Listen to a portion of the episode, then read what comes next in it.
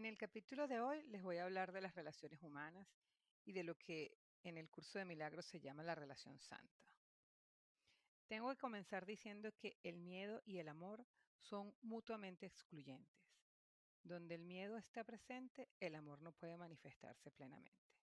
Por lo tanto, es fundamental abordar y liberar el miedo en nuestras relaciones si buscamos experimentar el amor perfecto. En el lenguaje de un curso de milagros se habla de que existen dos tipos de relaciones entre nosotros, las relaciones especiales o las relaciones santas. Cuando hablamos de relaciones, no estamos hablando solo de la relación de pareja, estoy hablando de todas las relaciones humanas. Te voy a hablar de la forma de relacionarnos con el otro, cualquiera que éste sea. Las relaciones especiales son creadas desde el ego y están teñidas de miedo y de culpabilidad.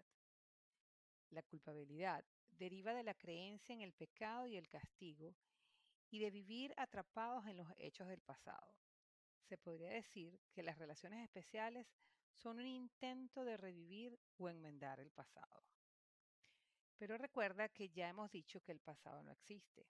Entonces, para poder dejarlo atrás, debemos también renunciar a las relaciones especiales y cambiarlas por relaciones santas.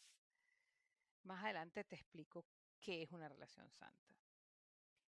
Todas las heridas imaginarias o reales el dolor que aún se recuerda, así como las decepciones, injusticias y privaciones pasadas, forman parte de las relaciones especiales, que se convierte en un medio para intentar reparar nuestro sentido de amor propio herido. Sin el pasado, ¿en qué basaríamos nuestra elección de un compañero especial? Podríamos decir que la relación especial es una forma de venganza contra el pasado. Este es un concepto difícil de entender y de creer. Una forma de explicarlo es a través de lo que se hace en el psicoanálisis. El terapeuta trata de que el paciente vea todo lo que no ha perdonado en sí mismo, ya que estos hechos o recuerdos del pasado se reflejan en su presente, no solo en su vida cotidiana, sino lo más grave, en sus relaciones con los demás. Cuando eres capaz de observar nuevamente los hechos del pasado que te afectan, reevaluarlos y perdonarlos, tu pasado desaparece.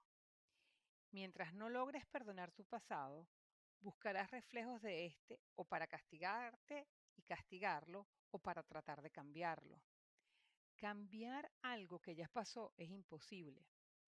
Por esta razón, de manera inconsciente, buscamos tener estas relaciones que llamamos especiales en las cuales proyectamos nuestras heridas y expectativas no resueltas. Buscamos reparar nuestro pasado a través de una relación especial con alguien, pero en realidad estamos actuando desde el dolor y la venganza contra aquello que aún no hemos perdonado. Además, nuestras relaciones especiales no se basan únicamente en el amor inmutable y eterno, sino que están sujetas a las necesidades del ego, el cual nos hace creer que siempre nos falta algo y que debemos encontrarlo en el otro. Cuando nos involucramos en relaciones especiales, nos identificamos con las formas y los roles que desempeñamos en esa relación. Desde la perspectiva del ego, vemos a los demás como objetos que pueden satisfacer nuestras necesidades y expectativas o como amenazas que pueden causarnos daño. Nos aferramos a estas relaciones para tener seguridad aceptación y gratificación personal. Es decir, el ego nos invita a utilizar al otro buscando la validación externa en lugar de cultivar una conexión genuina y amorosa con los demás.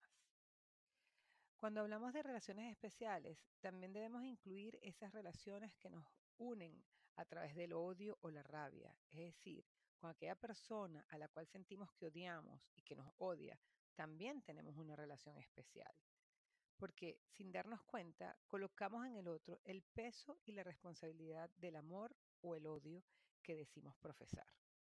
En las relaciones especiales percibimos con los ojos del cuerpo, experimentamos debilidad y limitaciones porque creemos que nuestra valía depende de la aprobación y el amor de los demás. Nos sentimos separados de los demás y buscamos constantemente la validación externa para sentirnos completos. Esto genera conflicto, competencia y miedo. ya que estamos constantemente preocupados por proteger nuestro propio interés y evitar cualquier amenaza percibida. Hoy en día podemos hablar de relaciones tóxicas, entendiendo como una relación tóxica aquellas en las que existe un patrón constante de comportamientos y dinámicas negativas que causan daño emocional, físico o psicológico a una o ambas partes involucradas. Estas relaciones suelen ser desequilibradas, llenas de conflictos, abuso, manipulación o falta de respeto mutuo. En el momento en que identificamos que estamos en una relación tóxica, es natural que tomemos medidas para preservarnos y cuidar nuestro bienestar. No estoy diciendo que todas las relaciones especiales son relaciones tóxicas. A veces, el amor excesivo que sentimos por alguien puede llevarnos a creer que sin esa persona nuestra vida carecería de sentido. Esa creencia genera un gran temor a la pérdida y basamos toda nuestra relación en base a ese miedo.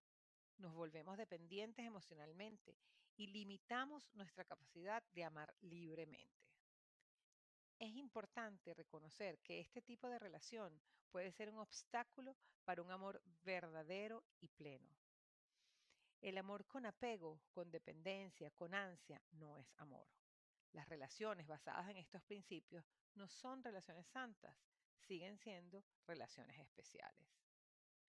Entonces, nuestro objetivo debe ser ir más allá de las relaciones especiales o tóxicas y reconocer la verdad más profunda de nuestra interconexión y unidad.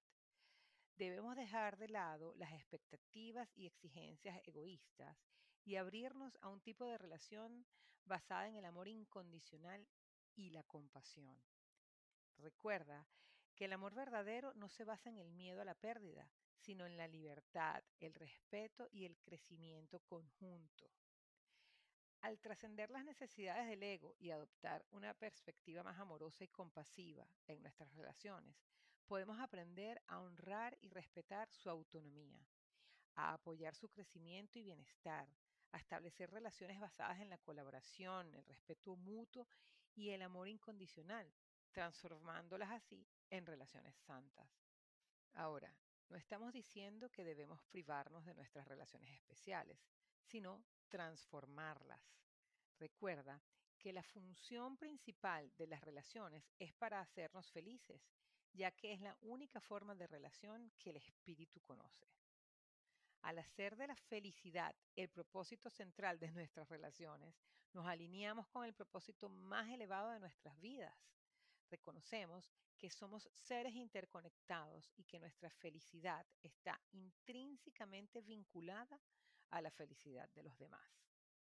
Nos volvemos conscientes de que nuestra felicidad no depende de lo que obtenemos de las relaciones, sino de lo que damos y compartimos.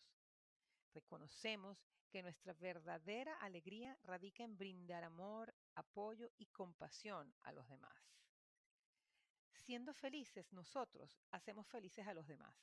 Nos convertimos en canales de amor y bendiciones y encontramos una satisfacción y plenitud más duraderas y trascendentales en nuestras vidas. Debemos buscar el equilibrio y cultivar relaciones donde podamos amar y ser amados sin perder nuestra propia identidad y bienestar. Esto nos permitirá construir relaciones equilibradas, donde los involucrados se apoyen mutuamente sin caer en la dependencia emocional.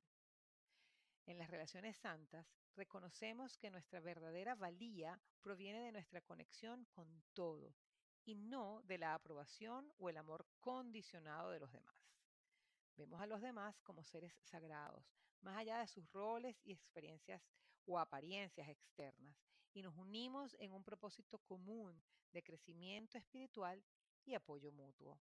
Nos sentimos unidos y en armonía con los demás sin la necesidad de competir o compararnos. En lugar de generar conflicto y miedo, estas relaciones nos brindan paz, alegría y un sentido más profundo de propósito. Estoy muy feliz de que hayas llegado hasta acá.